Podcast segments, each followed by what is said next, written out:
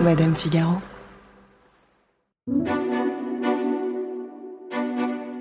Si je vous dis Tom Cruise, vous me répondez forcément une de ces trois choses. Top Gun, Mission Impossible ou Scientologie. Tom Cruise, c'est l'histoire d'un acteur star dans les années 80, un visage de jeune premier sur lequel les studios américains parient gros, à une époque où Brad Pitt, Leonardo DiCaprio ou Ben Affleck sont trop jeunes ou encore inconnus. Alors Tom Cruise, il a Hollywood à ses pieds, les filles d'Hollywood à ses pieds, et tout pour réussir. Et il a réussi, comme on le sait tous. Mais il est aussi tombé, très vite, dans les filets d'une organisation qui cherche à l'époque des gens comme lui pour rayonner, la scientologie. La question que je me suis posée, c'est comment une star comme lui, sans doute très entourée et donc très protégée, a pu tomber dans ce panneau Et comment ça se fait que même scientologue, faisant partie de ce qu'on considère comme une secte en France, il puisse encore être une superstar à laquelle beaucoup s'identifient? Je me suis aussi demandé si ça aurait pu être autrement pour lui, s'il n'avait pas croisé le chemin de la scientologie. Je suis Marion Galli-Ramuno, bienvenue dans Scandale. They say it seems like Angelina was planning this divorce for a while. I have no idea what you're talking about. More accusers of Epstein have come forward since the weekend. So many people around Britney are controlling her money. Did you make Kate cry? No. Brittany, can we do a quick picture with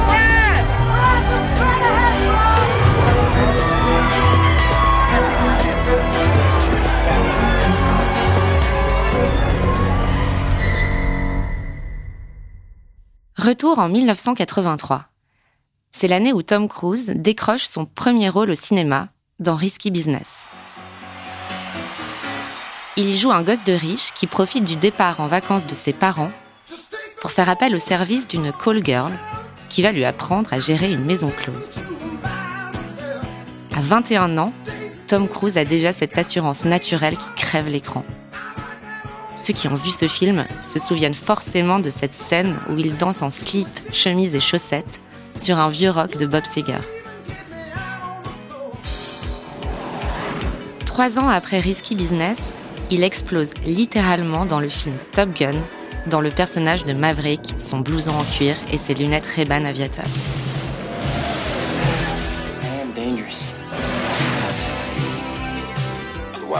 Le succès du film est phénoménal et à l'époque, tous les adolescents veulent être lui. Tom Cruise, Kelly McGillis. Top Gun. Il faut dire qu'il est un peu seul dans sa catégorie. Brad Pitt et Ben Affleck sont pas encore là. Harrison Ford et Robert Redford sont plus seniors. Et Arnold Schwarzenegger et Sylvester Stallone trop musclés. Dans les années 80, Tom Cruise a une autoroute pour jouer les héros virils. Il y a aussi ce film, Cocktail, sorti en 1988, dans lequel il joue un jeune barman à Manhattan, chemise toujours bien ouverte, qui manie le shaker comme personne et devient la coqueluche des nuits new-yorkaises. Il a alors 26 ans.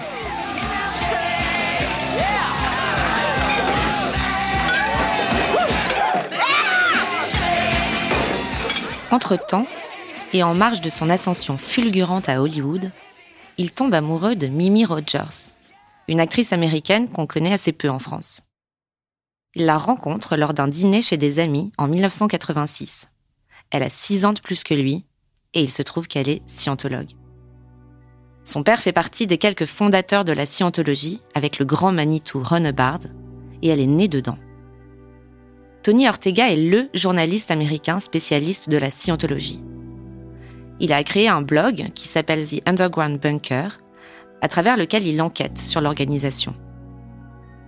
Une organisation qui, soit dit en passant, a le statut de religion aux États-Unis depuis 1993. En France et dans la majorité des autres pays du monde, elle est toujours considérée comme une secte. Tony Ortega m'a expliqué déjà ce qu'est en deux mots la scientologie. La scientologie a été lancée par un écrivain de science-fiction du nom de Ron Hubbard lorsqu'il a publié un livre en 1950 nommé La Dianétique. L'idée derrière ce livre est que l'on est toutes et tous retenus par les traumatismes de notre passé.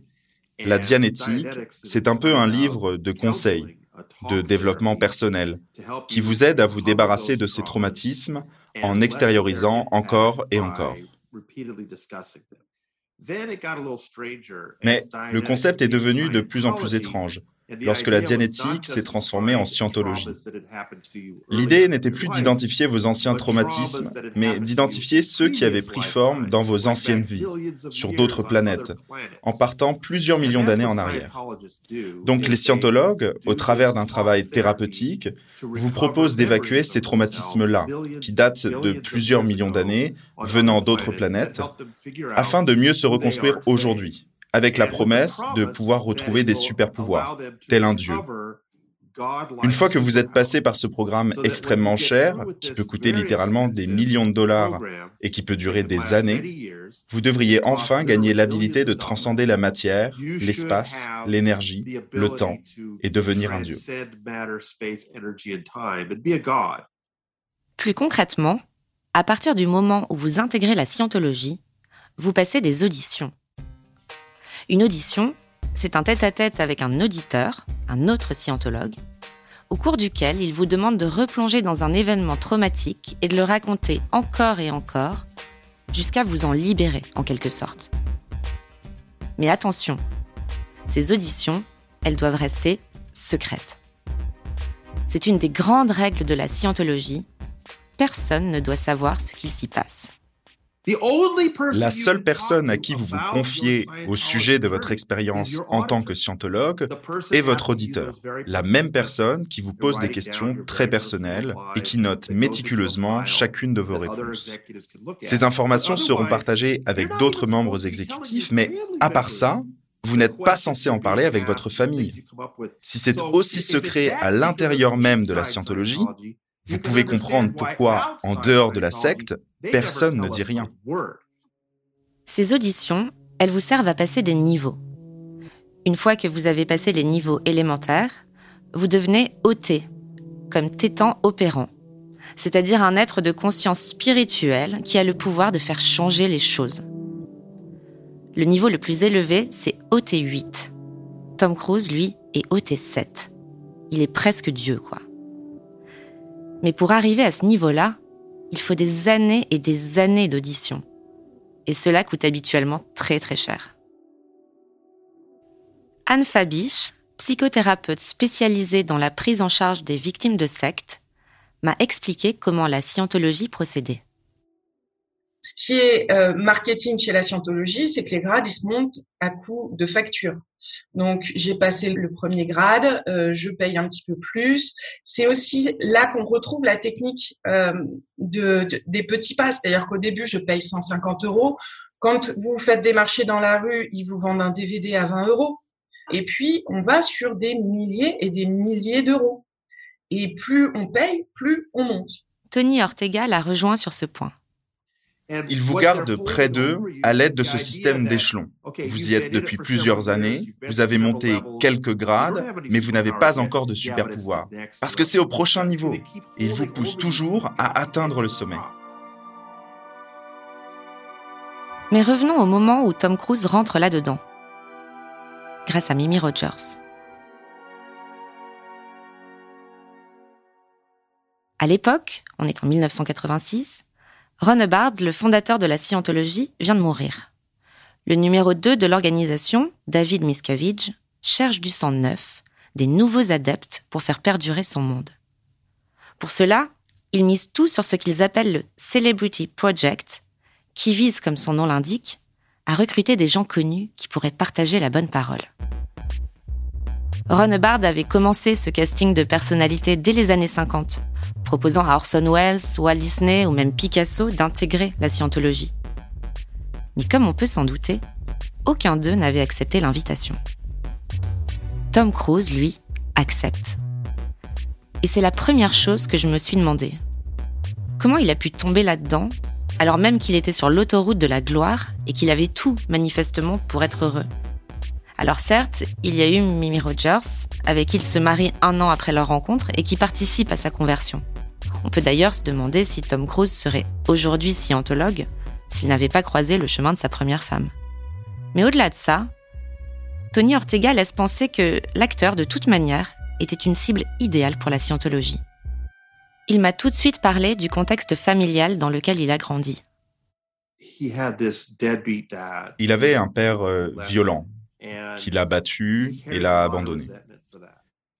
Son père est mort, mais il a toujours beaucoup de rancœur. Et c'est sa mère et ses grandes sœurs qui l'ont élevé. Il a toujours été entouré par ses femmes. Au moment de l'adolescence, ses traumatismes, son éducation et l'absence de son père ont fait qu'on est face à un jeune homme à la recherche perpétuelle de quelque chose. Il a besoin de quelque chose. La psychothérapeute Anne Fabiche fait le lien avec ce qu'on appelle en psychologie les failles narcissiques. Le psychisme de tout le monde, en fait, se construit sur un ego qui se nourrit par euh, la bienveillance qu'on a eue autour de soi et, l'accompagnement qu'on a eu quand on était jeune. Et cet ego-là, il est très variable. Euh, et tout ça, ça repose sur les choses qu'on a mal vécues dans sa vie et ces, ces petites attaques-là qu'on a mal vécues, qu'on n'a pas travaillées, en fait, elles, viennent créer des failles narcissiques dans lesquelles s'engouffrent les, sectes pour venir chercher en fait ce qui va pas chez vous et essayer de vous faire croire qu'elles vont euh, mettre un pansement dessus. À la suite du divorce de ses parents, Tom Cruise a 12 ans et part s'installer avec sa mère dans le New Jersey. Ils n'ont pas d'argent et il commence à travailler très jeune. À 14 ans, on sait qu'il se tourne déjà vers la religion catholique. Très vite, il a même le désir d'entrer dans les ordres et fréquente un séminaire dans la banlieue de Cincinnati pendant un an. Avant la scientologie, c'était les ordres. Il s'entraînait pour devenir prêtre catholique à l'époque. Il a un besoin d'appartenir à quelque chose, à un cadre, avec des règles plus ou moins mystérieuses. Et je pense que um, ce besoin de reconnaissance est aussi alimenté par son envie, sa passion ultime de vouloir devenir une star.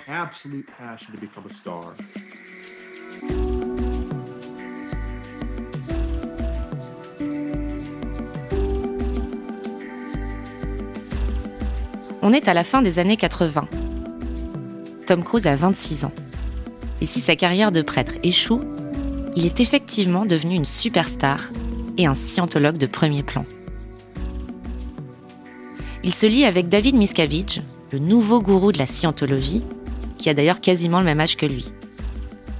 Ils font de la moto ensemble, de l'hélico ensemble, et à travers cette bromance, véritable semble-t-il, David peut garder un œil sur Tom.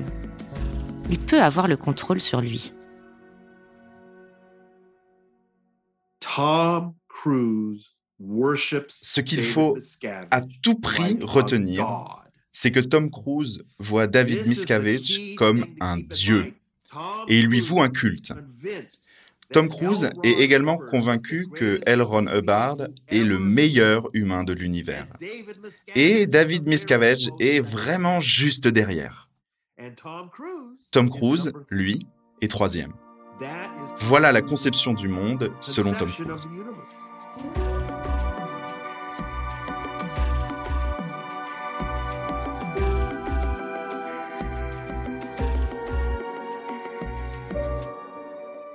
Tom Cruise rencontre Nicole Kidman en 1989 sur le tournage de Jour de tonnerre. C'est l'histoire d'un pilote surdoué mais rebelle que seul le médecin incarné par Nicole Kidman arrive à dompter. En termes de scénario, pas de doute, on est vraiment à la fin des années 80. Le coup de foudre est immédiat entre les deux acteurs, mais Tom Cruise est toujours marié à Mimi Rogers. Alors au début, tout ça reste secret. On peut penser que la scientologie pousse alors l'acteur à rester avec son épouse scientologue. Mais non. Elle encourage même cette nouvelle relation avec Nicole Kidman.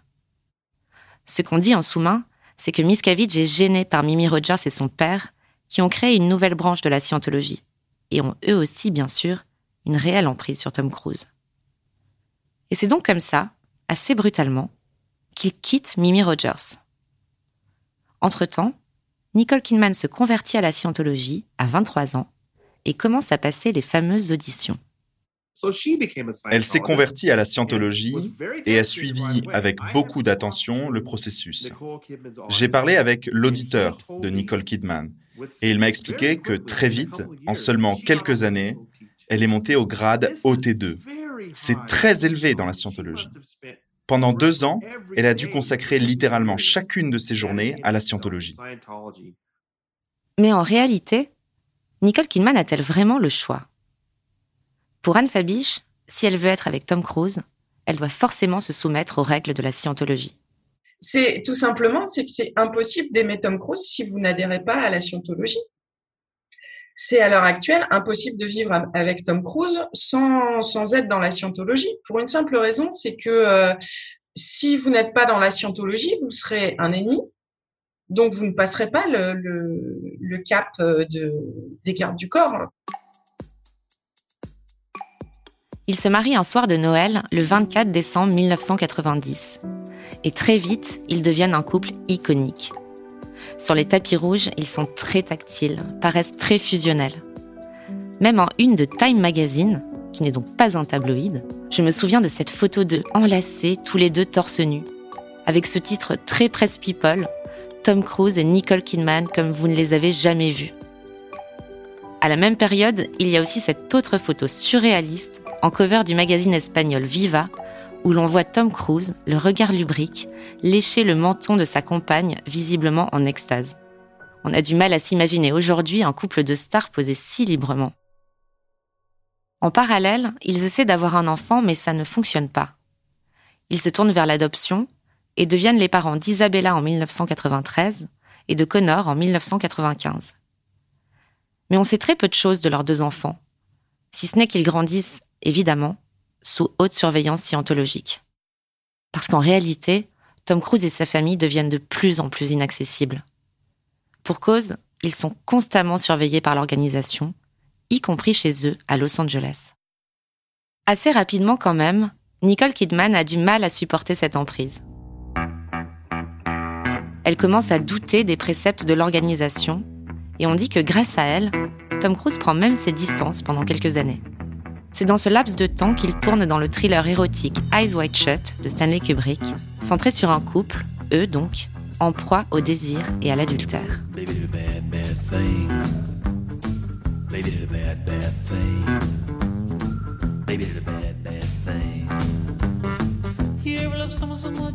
On a beaucoup parlé du tournage de ce film, parce qu'il a été le dernier de Kubrick, il est mort avant la fin du montage, mais aussi parce que beaucoup ont dit qu'il a été très éprouvant pour le couple. Il a duré presque deux ans déjà, et on dit qu'il tournait de l'aube à la nuit et que Kubrick refaisait les prises jusqu'à 70 fois.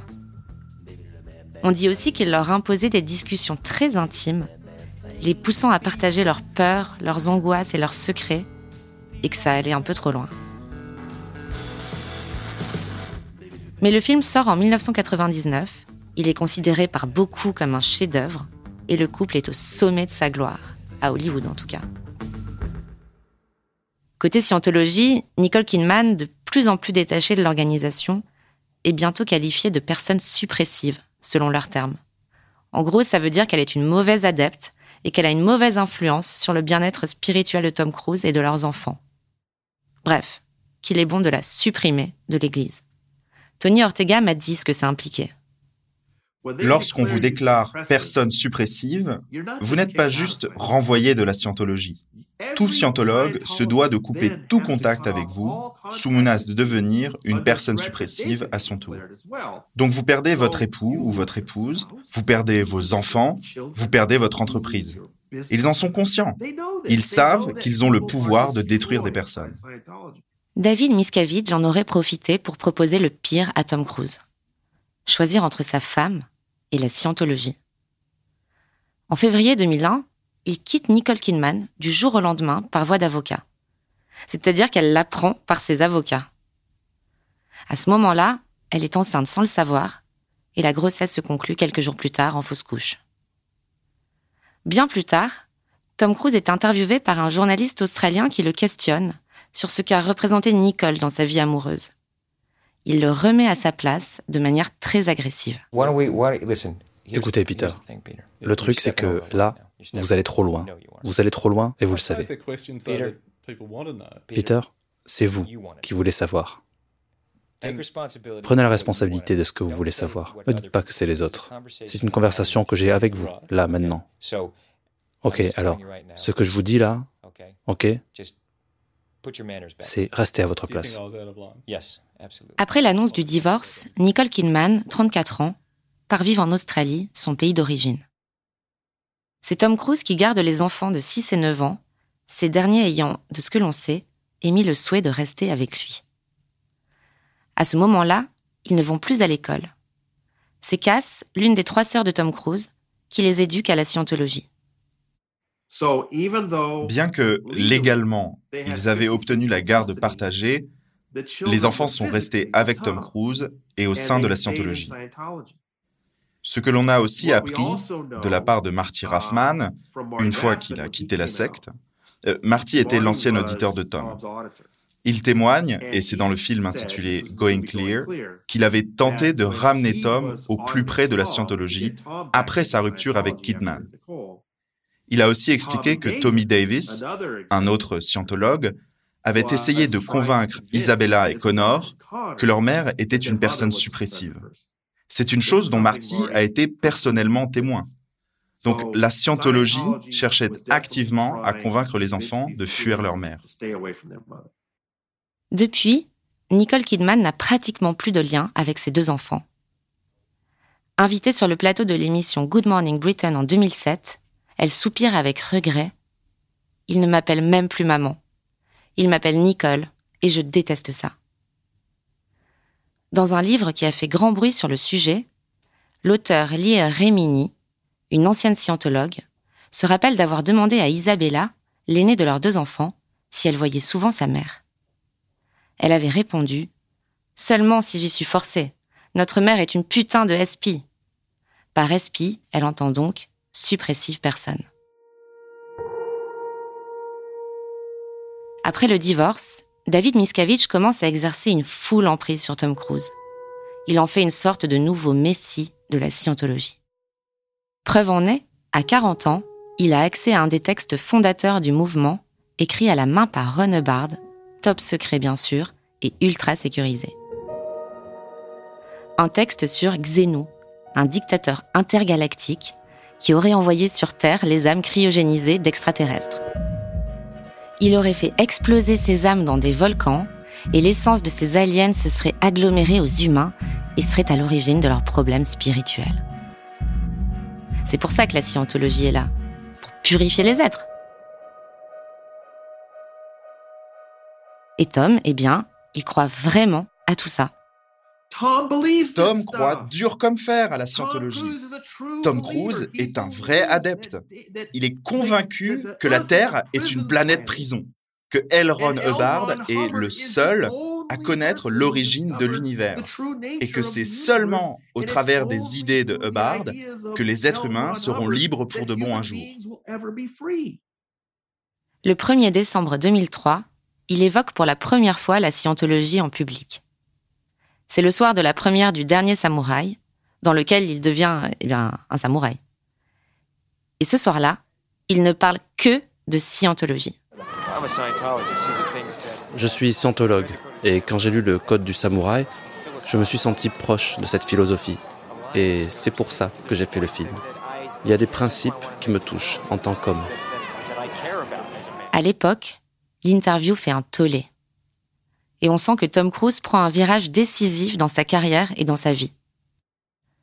Déjà, il se sépare de son agent de toujours, Pat Kinsley, une craque à Hollywood, avec qui il travaille depuis le début des années 90.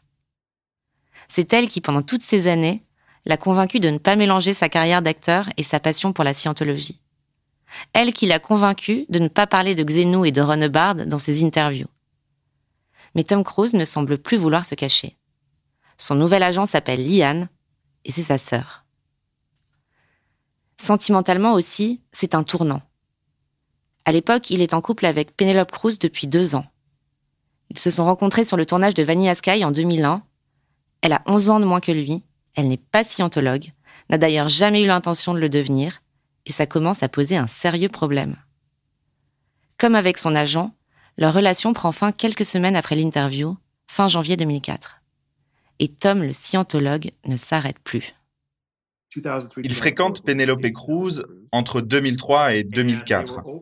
Et en septembre 2004, les scientologues ouvrent un nouveau centre de la scientologie à Madrid, en Espagne.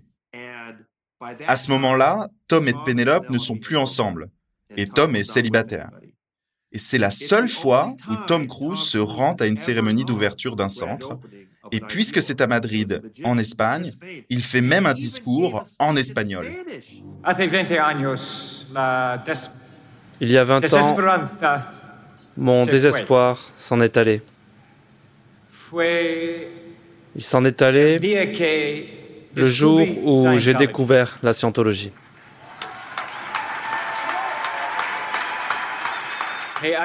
Ça m'a aidé à trouver la paix et le bonheur. En 2004, à 41 ans, il reçoit la médaille la plus honorifique de l'organisation, la Freedom Medal of Valor. Je pense que vous savez que je suis là pour vous. Il fait ce discours devant un parterre d'adeptes enflammés. Et que ça me tient vraiment très, très, très à cœur. Donc qu'est-ce que vous en dites? Vous êtes prêt à nettoyer ce monde?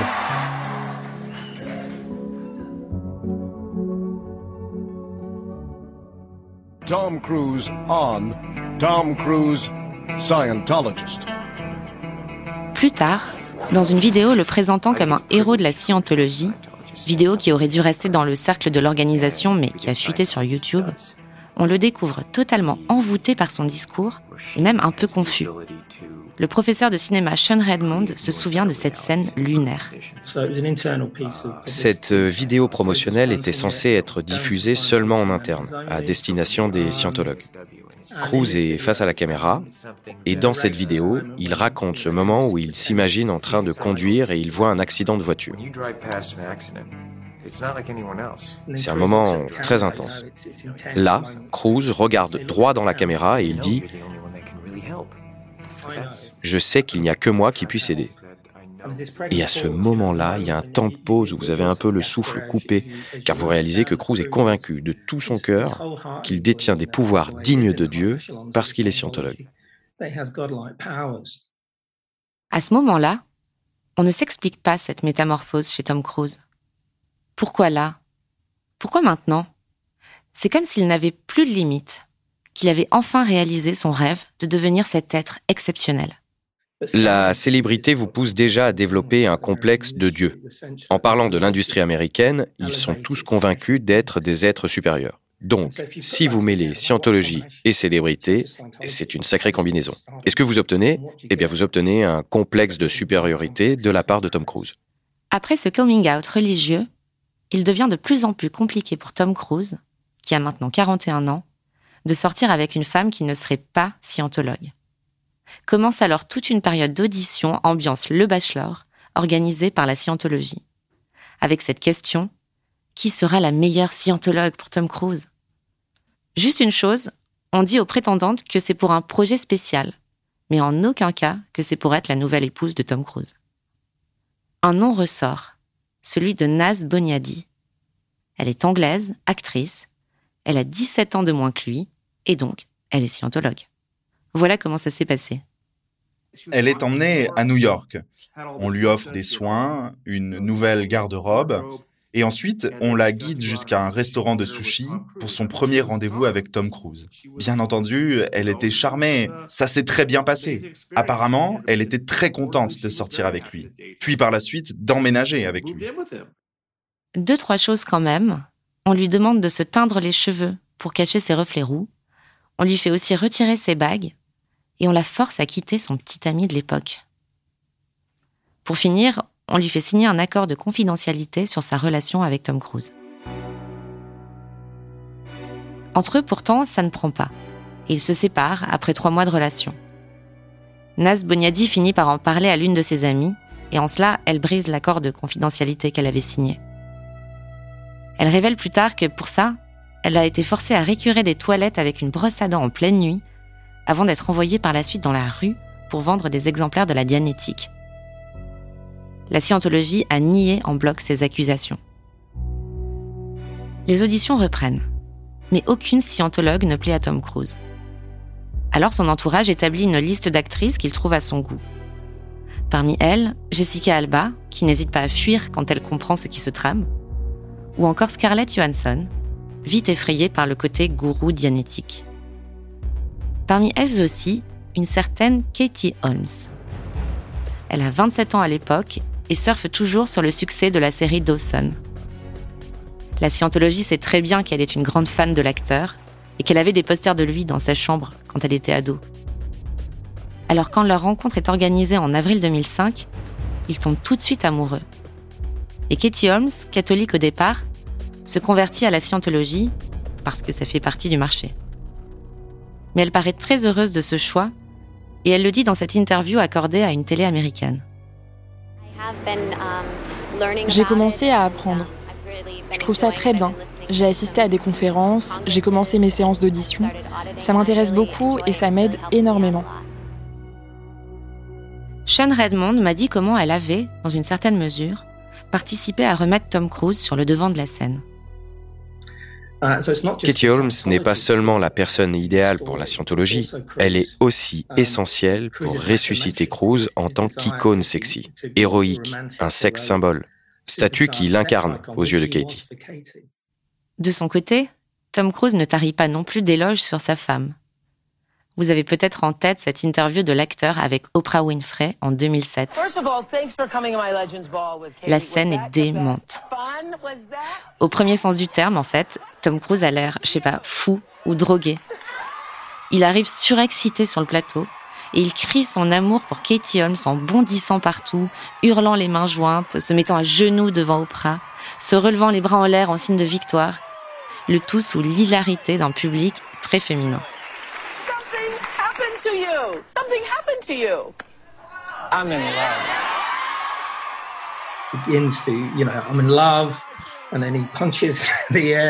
Il commence par dire Je suis amoureux et il lance son poing dans les airs. Elle lui pose une autre question et là, il se lève et il se met sur le canapé devant tout le monde. Il finit par crier ⁇ Oui, je l'aime, je suis amoureux !⁇ Elle est en backstage à ce moment-là.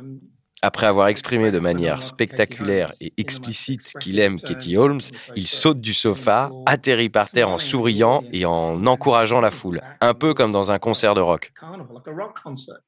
La scène est tellement célèbre aux US qu'elle donne même lieu à une parodie dans Scary Movie 4, où les acteurs vont beaucoup trop loin et sont tellement contents qu'ils commencent à se mettre d'énormes coups de poing.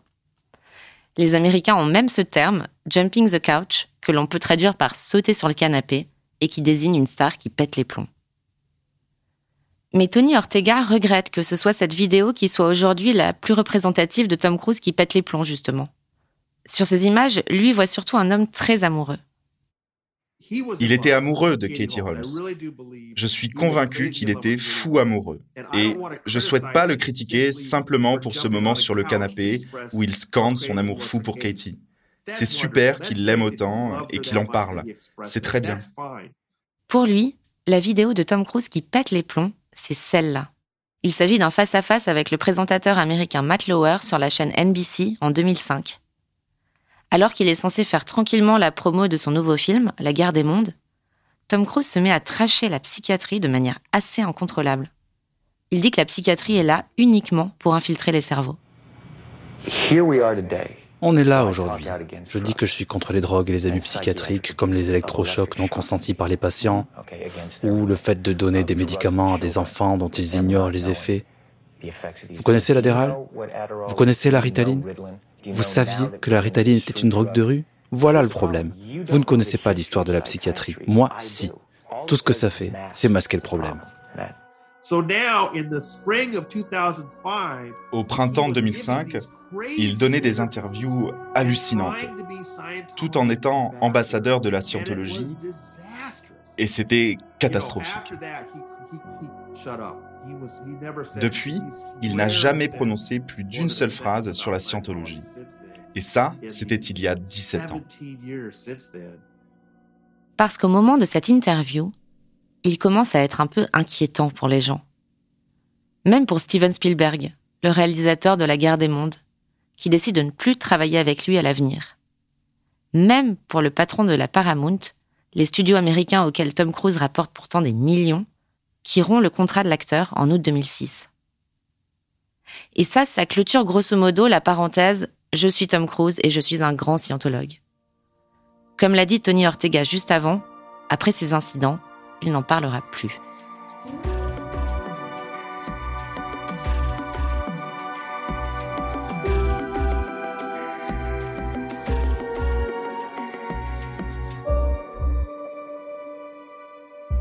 Comme les studios lui tournent le dos, il décide de s'offrir son propre studio, avec lequel il produit Valkyrie, un film sur l'histoire vraie d'un colonel nazi qui veut tuer Hitler. C'est lui qui joue le rôle principal, et même si les descendants du colonel ne veulent pas qu'un scientologue joue le rôle de leur aïeul, le film sort. 2006, c'est aussi l'année où Tom Cruise atteint justement le niveau OT7 de la scientologie et où Katie Holmes donne naissance à leur fille, Souris Cruise. Elle a déjà six mois quand ses parents se disent oui le 16 novembre 2006 au château d'Odescalchi à Bratiano, au nord de Rome, entourée entre autres des Beckham ou de Jennifer Lopez. Tom Cruise sacre son troisième mariage à 43 ans avec David Miscavige comme témoin. Un témoin qui, même si ça paraît invraisemblable, part avec le couple aux Maldives pour leur lune de miel.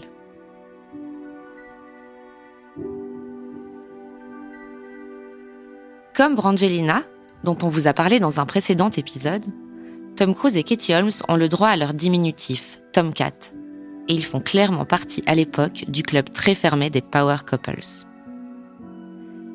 Mais au fur et à mesure des mois, Katie Holmes sourit de moins en moins sur les tapis rouges. Si sa carrière ne décolle pas après Dawson, les gens disent qu'il y a autre chose, que c'est la scientologie. Devant les paparazzi, il joue pourtant parfaitement le rôle du couple incassable. Même quelques semaines avant l'annonce de leur séparation, alors qu'ils vivent déjà séparés en fait, Tom Cruise lance cette phrase au magazine Playboy. Elle est extraordinaire.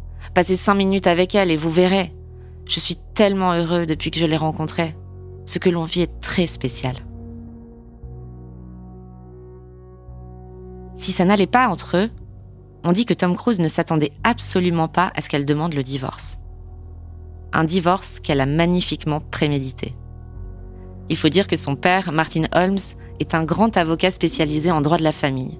Et il a tout prévu pour que tout se fasse très vite et que la scientologie n'ait pas le temps de réagir. Katie Holmes obtient la garde exclusive de Souris, ce qui était sa priorité.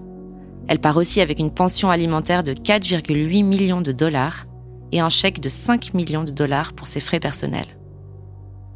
En contrepartie, parce qu'il y a toujours une contrepartie, elle signe une clause selon laquelle elle accepte de ne pas avoir d'histoire d'amour publique pendant 5 ans. Elle cache donc, pendant 4 ans, sa relation avec Jamie Foxx. Depuis cette séparation, qu'on a dit très brutale pour lui, Tom Cruise n'a pas officiellement retrouvé quelqu'un. Aujourd'hui, la scientologie semble avoir pris toute la place dans sa vie. Elle le représente. Il y est intrinsèquement lié. Mais il a bien compris la leçon, et il n'en parle plus. En parallèle, il continue de remplir les salles avec Mission Impossible. Il est la vedette du nouveau Top Gun Maverick. Il est toujours une superstar, même si parfois il pète encore un peu les plombs. Comme sur cet enregistrement du tournage de Mission Impossible 7, sur lequel il hurle sur deux techniciens qu'il juge trop près l'un de l'autre en pleine période de Covid.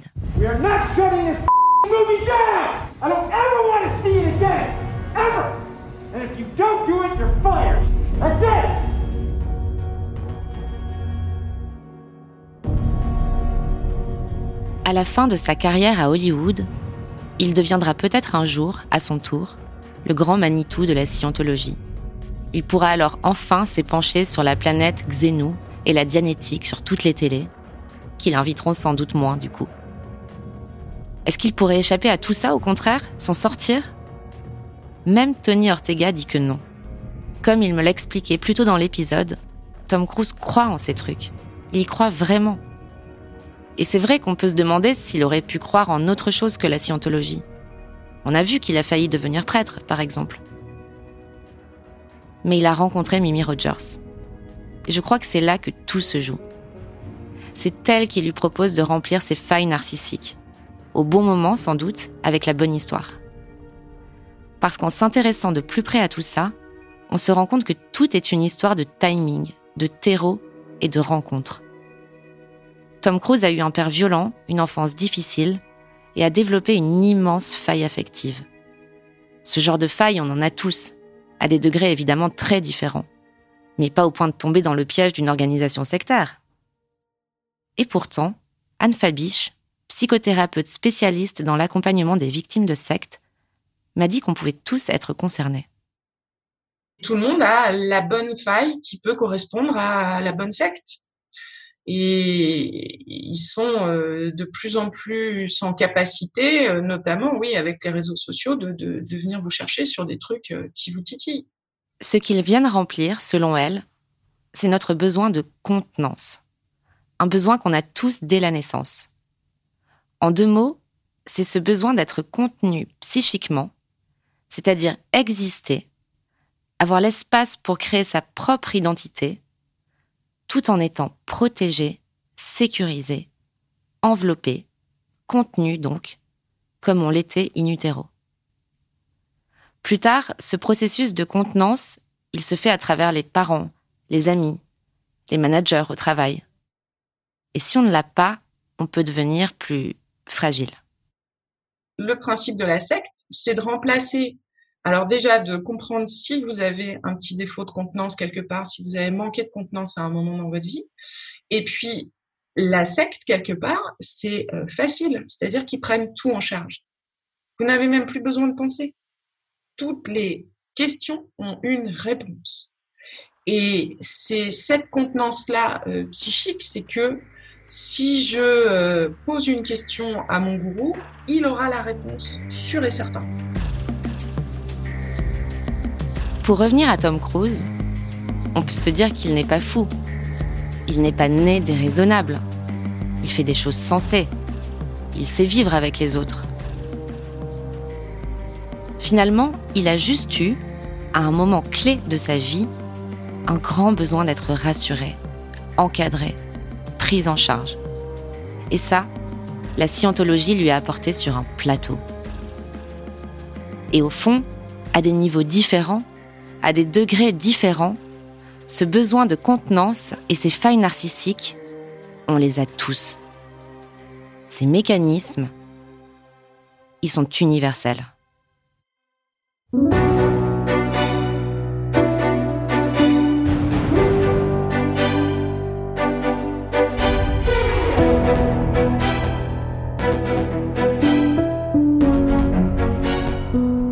Je suis Marion Galli-Ramuno et vous venez d'écouter le cinquième épisode de Scandale, un podcast de Madame Figaro. Claire Bellassène a participé à l'écriture et à la production de cet épisode, aidée par Adèle Jacquet. Thomas Rosès en a fait la réalisation et le mix sur une musique composée par Jean Thévenin. Lucille Rousseau-Garcia est la productrice de Scandale et Océane Sunny en est la responsable éditoriale. Si cet épisode vous a plu, N'hésitez pas à vous abonner à Scandale et à nous laisser des étoiles et des commentaires. On se retrouve dans deux semaines pour un prochain épisode dans lequel nous parlerons de Kate Moss, super modèle icône des années 90. Je vous raconterai comment, malgré les scandales, elle a traversé les époques.